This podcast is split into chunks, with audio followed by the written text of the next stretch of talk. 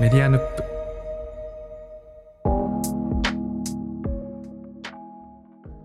こんばんは、てるです。こんばんは、宮本です。こんばんは佐々木るですはい。というわけで、シーズン2エピソード4まで終わり、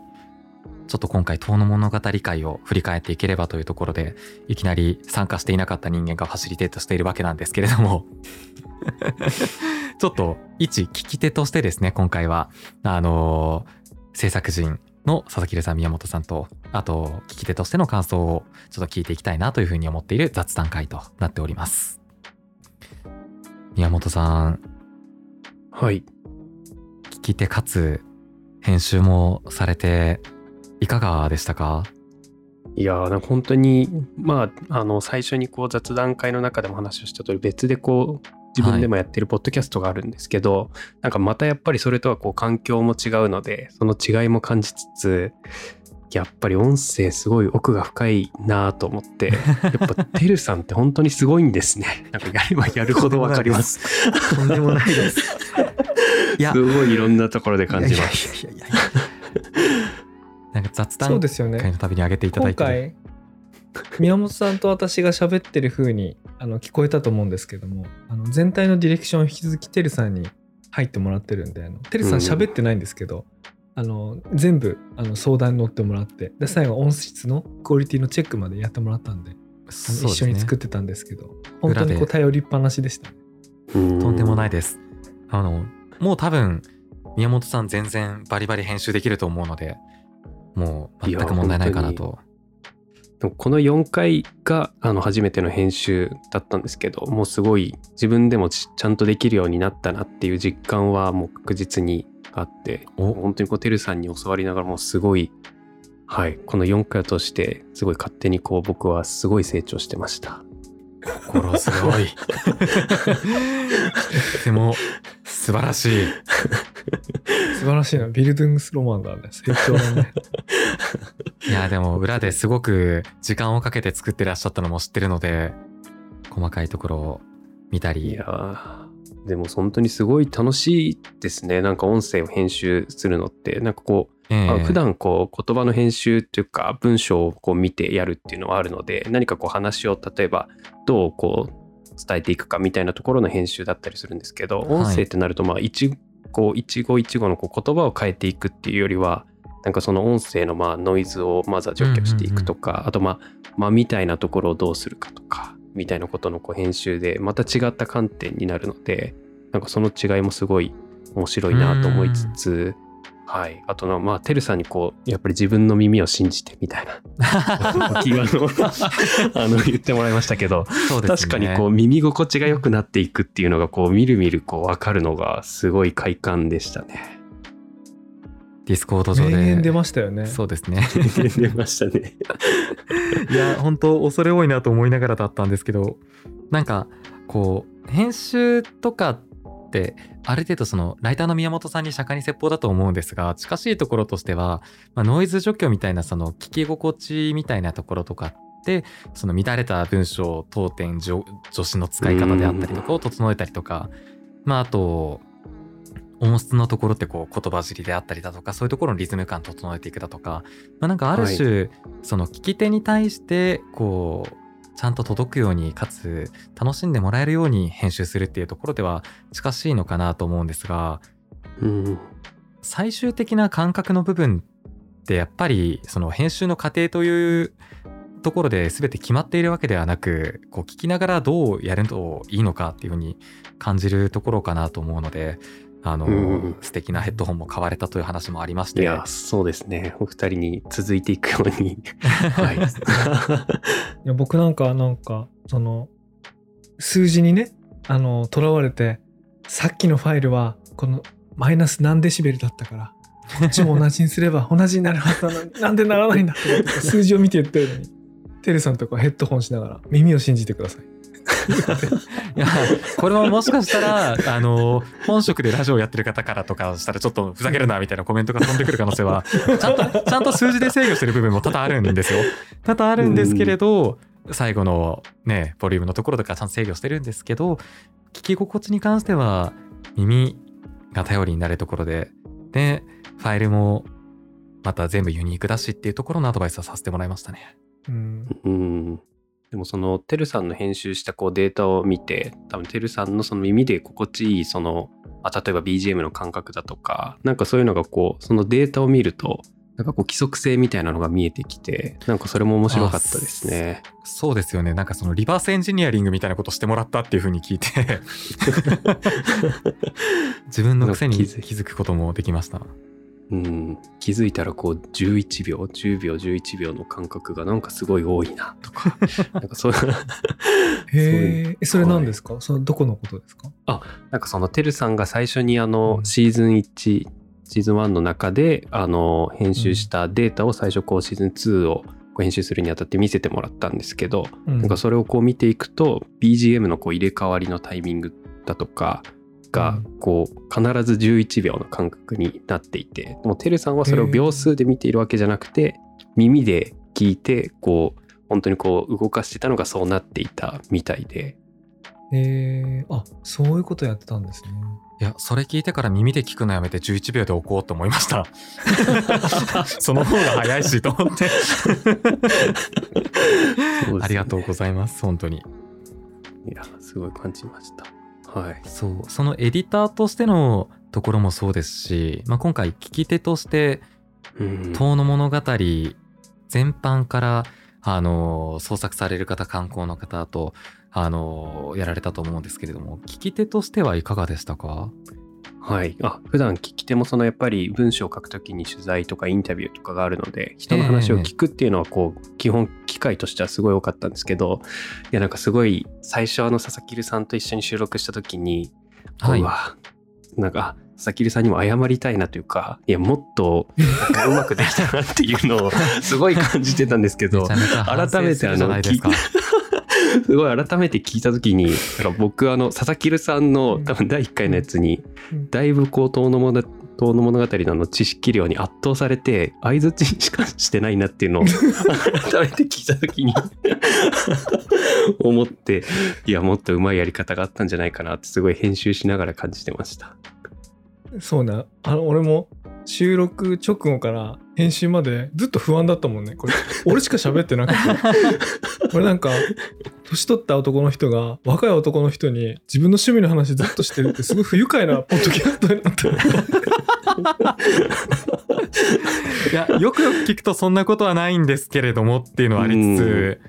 聞き手そうねって難しいですよね、本当に。う。うんん。編集しながらリズムをつけたりしていって、最終的にそんな風にはなってないと思うんですけども、うーんあの初回の、あれこれやばいもの撮っちゃったなっていう 感覚があって。そうですよねいやなんかもっとこう、結構やっぱりだからてるさんともこう後でお話しした時とかにやっぱり結構聞き手側もやっぱりある程度こう意見というかこう話に入っていくみたいなのがやっぱりすごい重要なんだなと思ってインタビューとかの聞くのってやっぱりなるべくその相手にお話ししていただきたいのでこうどうこうお話をしていただくかとか、そこについていくかみたいなことをこう考えてるんですけどなんかそれとはやっぱりまた違う方法が必要だなと思いましたね。そうですね。いや、難しいところだなと思って、それこそ、なんだったら僕も、まず、遠の物語ってなんだみたいなところから入るところだと思うんですね。聞き手として。うんで、うんその熟知されている佐々木さんがいて、まあ、下手なこと言いにくいっていうのってすごい当然の話だと思っていてでもっと言うと初回ロードストー選挙の時って僕実は全然読んでなかったのでほぼ同じ立場だったんですがなんか一個あるとしたらこう聞き手としての役割ってどこなのかって考えた時にリスナーさんの中でもまあ遠野物語見てない人の方がきっと多いだろうっていう過程のもとそこでこううプリミティブにこうこれって何ですかみたいなところを雑にささ差し込んだりしたとしても全然いいのかなっていうところでなんかスタンス作るのはすごい大事かもしれないとは思いますね。うん、なんかどうこう深掘りしていく話題になるときにそのまま深くそこにこうついていくかちょっとこう引き上げてふわっとするかみたいなところでうん。また話の内容もかか変わってきますもんね。そうですね。だし多分佐佐々木さんはものすごくこう準備されていろんな知識のもと話されるので、そこに話一貫性があってすごく綺麗でこう邪魔しちゃう感じになっちゃうんですよね差し込むと実は。こううん。聞き手やっていてちょっと分かるところなんですけど。そうなんですよね。なんかこの流れ邪魔していいんだろうかって思っちゃうんですけど、でも佐々木さんはきっと邪魔してほしいかもしれないみたいな勝手な思い込みでこういくことで こう差し込むみたいなことをやりますうね。ん。あの、てるさんと最初に始めるときにこう、コンセプト確認し合ったんですけど、こう、なんか知ってる人が知らない人に何かを説明し続けるみたいな一方的なものにはもう絶対にしたくないので、あうん。のなんかこうコラボレーションが発生するようなやり方にしましょうねって言ってうんうんうんうんだから、あの遮ってもらったり違う話振ってもらったらそれはそれでそっちに行くつもりでねいるんですけどね。うん。いやだからきっと、うん、あの聞き手として流れを壊したくないっていう怖さもこっちは持っているけれど佐々木留さんも話し手としてこうよくわからない構図というかその一方的に話してしまう構図にするのも怖いんじゃないかっていう怖さを共有すると良いのかもしれないですね。いや怖いですよあの怖かった本当にそうですよね。最後は第1話、ね第1話怖かった。今じゃあそういう観点を持って1話目を聞き返すとちょっと面白いかもしれないですね。お互い恐怖を抱きながらやっているクトゥルフシーンは続いてますね。そうね両方恐怖感じながらやってるっていうそうですよね。確かに。でもまあそれがまあたまたま多分その余計にエピソード1がこう話としてもこう深くなりやすい話題だったっていうのもあって、まあ、ええそこから今度2話3話になってあの富川さんとかはるぴさんに来ていただくと、なんかこうまた雰囲気が変わっていくのもすごいこのエピソード2の面白いところだなと思って、はい、改めて聞き直してました。本当に自分も聞いていてえめちゃくちゃ面白いなってもうなんかもうファンみたいな感想なんですけど思っていてあれですよねツイッターとかでも結構言及されてる方この「遠の物語」だっていうところでこう言及されてる方もいらっしゃいましたよね。僕はうん、結構メディアヌップでエゴサーチ結構するので見てるんですけど 割といらっしゃったなっていうところですごく深くかつユニークな視点がたくさんあったのかなっていうふうに思ってましたうね。んそうですよね。どうでしたか？こう聞いてみて、まあ、てるさん今回あの出演はしてなかったわけですけど、はい。そうですね。いやなんか本当に一リスナーとしての感想になっちゃうんですけど、はい。まあ、初回って結構そのロードストー戦記まあ日本の RPG というかファンタジーをベースにしたところで、うんうんうんうん。まあ、ファンタジー、まあ、西洋由来のファンタジーではあると思うんですね。ですが、まあ、今回とがっつり東洋の岩手遠野というところで、うん日本のファンタジーというか神話であったり民族物語っていうところから入ってくるなんかこのコントラスト自体がまず一つ面白いなっていうふうに思ってたんですね。はい。全く計算してなかったけどそう言われればそうだね 振り返るとそうですよね実は。振り返るとそうだうんそう僕も「遠野物語」って聞いた時に全然そんな気はしてなかったんですけどうんなんか僕も聞き返してみてあれこれ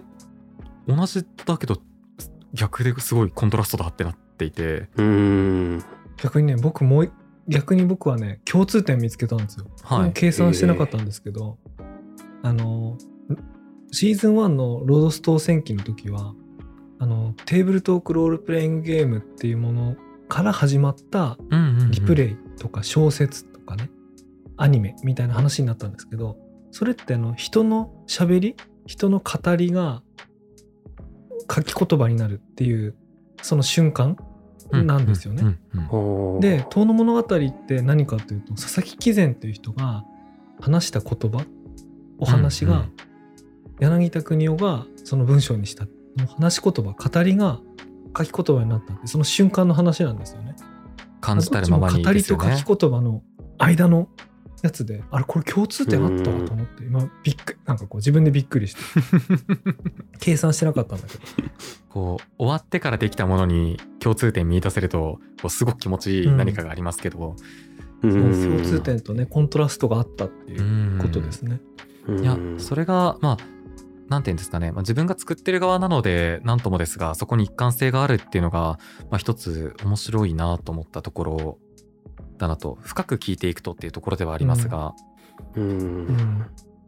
であとはなんかその「遠野物語」実は僕社会学部の出身なんですね。あら。うーん、あ、ちょっそうなんとですね。そうなんです。僕好物ですそれいやそうそう 社会学。いやそうなんですよ。あの社会学僕もまあどっちかっていうとメディア社会学っていうところによる人間なんですけれども、あテレさんそれ僕どっちも大好物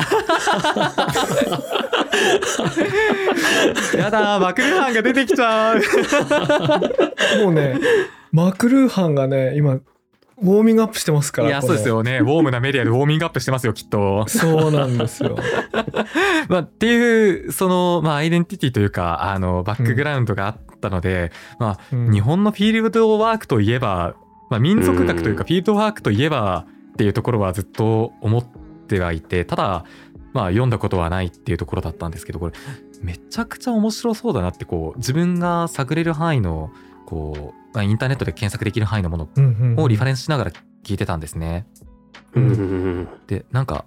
ななんとか体験したいなってずっと思いながら聞いててこうん。のあ「遠野物語」の空気感を。あ、はい。いろんな方法ありますよそれはうんええええええあの遠の物語ぐらいそのこの手のやつでメジャーになるといろんなこう体験方法とか文献とかもう山ほど残ってるんでいやあの「書を捨てて」っていうところが多分2回目にあったと思うんですけどやっぱあの山行かなきゃいけないんだなって思いましたね。いやー、そうですよね。そうね書ももちろん読むべきだとは思いつつも でも、読まなくていいってところから始ままありますまあ そうですね。シーズン2。そうですね。その感じるところからスタートするっていうのなんかいいですよね。いや本当に。ガクさんも言ってましたけどこの夜のこう嗅覚とか聴覚とかそういうものがこうんう冴え渡る時になんかそういうものが始まるっていうか、ね、不思議なことが起こるみたいなものって、いや確かにそうだなと思って。いや本当にそうだなと思ったのでそうん。の空気感を感じるでいうと、まあ山に直接行ったりとか、まあ、いろんなやり方あると思うのでなんかなんとか体験したいなと思いましたしその、はい。なんか「遠の物語」ラジオドラマみたいなものをこう一個うん。メディアヌップで挟んで、まあ完全に階段になりますけど多分。半分ぐらい8割ぐらい階段になりますけどやってこう遠野の音とかをあのサンプリングしながらやったりしたらあの聞いてくれてる方に空気感あてか個人的に自分でも気になるんですけど伝わるんじゃないかなっていうのはちょっと思いましたね。確かに。それラジオドラマにするの面白いなそうですよねどんな風になるんだろうなそうシーズン1だとね TRPG を体験するっていうところであの体験まで持ってこれましたしなんかこう面白がったことを体験するまでメディアヌップでできるとすっごい素敵なんだろうなって思ってたんですよ。うーん。確かにねこう話して終わりじゃなくてやるまで行くっていうのはあのまさにそのシーズン1で話したテーブルトークロールプレイングゲーム僕ら喋るだけじゃなくて最近やってますか？いやそうです。メディアヌップディスコードチャンネルでは今非常に TRPG が盛り上がってます。そうそうですよね。みんなやりたいってなってましたもんね。まあね、不思議なことが起こっててあのメディアヌップの編集とか企画でもそこそこ忙しいのにそこから派生した企画が もっと楽しくて どんどん忙しくなっていく不思議ですね。不思議なことが起こってるんだよね。だからそういうね体験のフェーズをこう提供できればなーっていうふうに思ってまあ別にラジオドラマもありですし、まあ、うん。あのクトゥルフ神話 TRPG フィーチャリング島の物語でもいいなとは思っていましたね。いいな、やりたいです、本だ。ってカッパ見たらいや 1D 何個振ったらいいのかみたいな話あるので しかもねあれ時代が結構合ってるっていうのがいいんですよね大正時代っていうかねそうそうそうそううーん。それがねまためちゃくちゃ合うんじゃないかなと思っていたのでちょっとそういうなんか横島なのか何なのかっていうのをちょっと思っていたところでしたし なんか結構対象シナリオってクトゥルフの中でメジャーだったりするんですよね。あやっぱりその時代結構好まれるんですね。カルチャーとしては全然あるので、へえ。いや全然なくないなと思いながら 聞いてましたね。これいいななんか観光の目玉になったりしてな。いやそうですよね。多分今やっぱり遠野物うん語を体験するってやっぱり現地に来てみたいな、それこそ本当に山に行ってみたいなことかもしれないですけど、うん。そうじゃなくてもできるってことですもんね。いや今ってねそうです大体2種類あってその観光に行く？その現場まで観光に行くっていうのとあとその語り部さんのお話を聞くみたいなものがあるんですけど、うんうんうん。もしその語り部さんが TRPG のゲームマスターできたらあもうとんでもないことになります。とんでもないことになる。確かに。うん現地体験しながらゲーム性もあってでその語り自体が本職であるみたいな、うんい。やーそうですよ。それどう いうどういう状態なんだろういやしかもその山に登ったりしたらこう HP が削れていったりとかそのランダムイベントで馬を捨てるこう人たちだったりねいろいろ出てきたりしたらもうとんでもないですよ。そうそういいなすごいな。やってみたいな、いや面白そうですよね。うん。まあ、っていうのがまあなんだろう「遠野物語」っていうところに対して感じたところメディアヌップの第あの4回ついてと感じたところで、あと一方でその遠野に対して思ったところっていうのでうん。自分が北海道出身なんですね。うん。なのでこうなんていうのかな寒さであったりだとかそのエリアの厳しさみたいなところ死生観みたいなところには結構共感する部分は多々あったんですね。うん一方であの北海道って歴史がその町に乏しいところなんですよ。うん。まあ歴史的にもこう開拓史が入ってきてっていうところでそこからしか町の歴史っていうのはないのでまあ厳密にはあのアイヌの方々の歴史っていうのが一回たあうんの断絶されてっていうところなので、まあ、それこそなんだろう上京してきた時とか東京ってすごい豊かな町だなってすっごく感じたんですね。うんい。やその歴史は感じますよね東京なんかはね。本当にうん近しいところをその遠野の神話っていうところでもとか、まあ、フォークロアですよねうんうん。に感じて通じるところはこうなんだろう東京にカルチャーショックを覚えた時と同じような形で抱いたなっていうふうに思ってましたね。うんいいいいなみたいな。僕逆にあの遠野から北海道を見るとあのメディアヌップのタイトルにもなってるヌップってこうアイヌ語ですけども、うん。その北海道の文化っていうかアイヌの文化みたいなものが、まあ、北海道に限らず北東北とかにこう残ってる名前としても残ってるとかね。あのそういうものがあの今にも残ってるんですごいこう親しみを昔から感じてましたけど。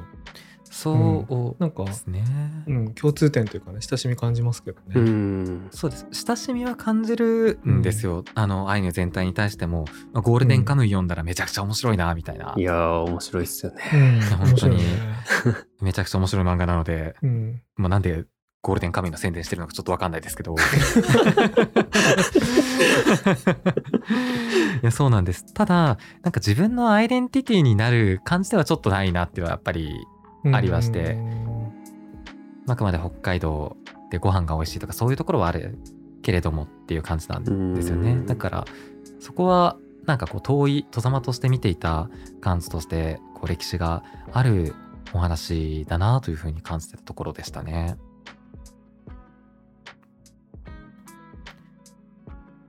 ただ逆にですね僕はアイデンティティとしてるところでかなりインターネットなアイデンティティにしてるんですね。うんうん。もうかなり小さい時から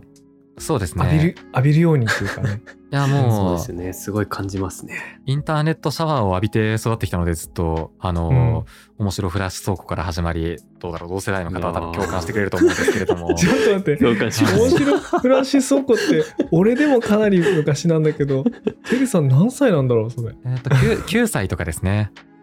フラッシュ倉庫ってあれどれですか？どれだ？あえっとなんだろう。あのーま、マリオとかいろいろありあの赤い部屋とかあなたは好きですか、とかはい。あそうだそうだ。確かに。赤い部屋みんな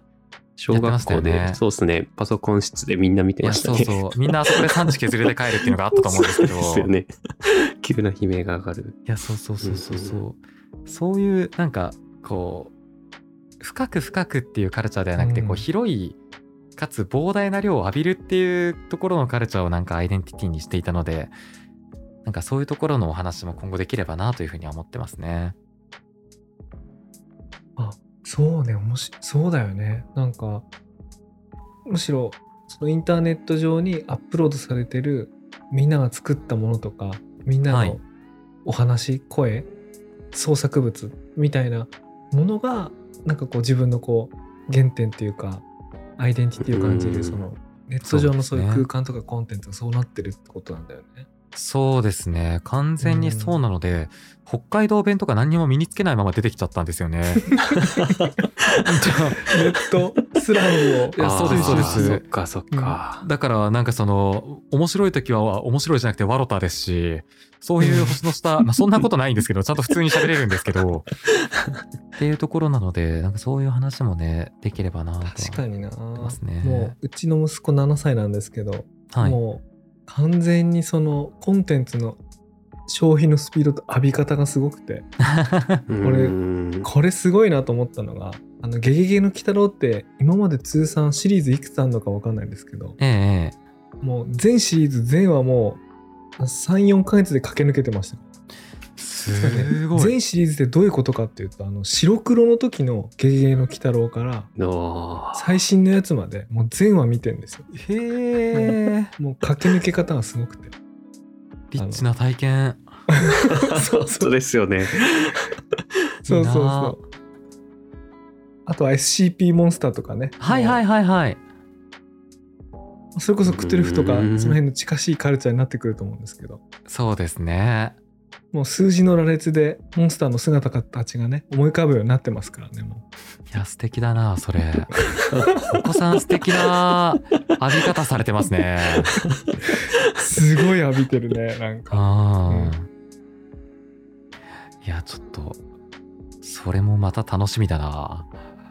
うん、確かに面白いですね。ゲストで佐々木さんのお子さん呼びます？いやね、喋ると思うね。よろいやー、もう喜んそうだよな。聞く人いたら喜んで喋るよ。あ本当ですか？すごい聞きたいですもうんめちゃめちゃ聞きたい、そんな雑談会があってもいいのかもしれないですね、すごいいいな。えー子供の声を記録しておくのいいかもしれないな。ちょっとホームビデオ感もあり 非常に良いかなと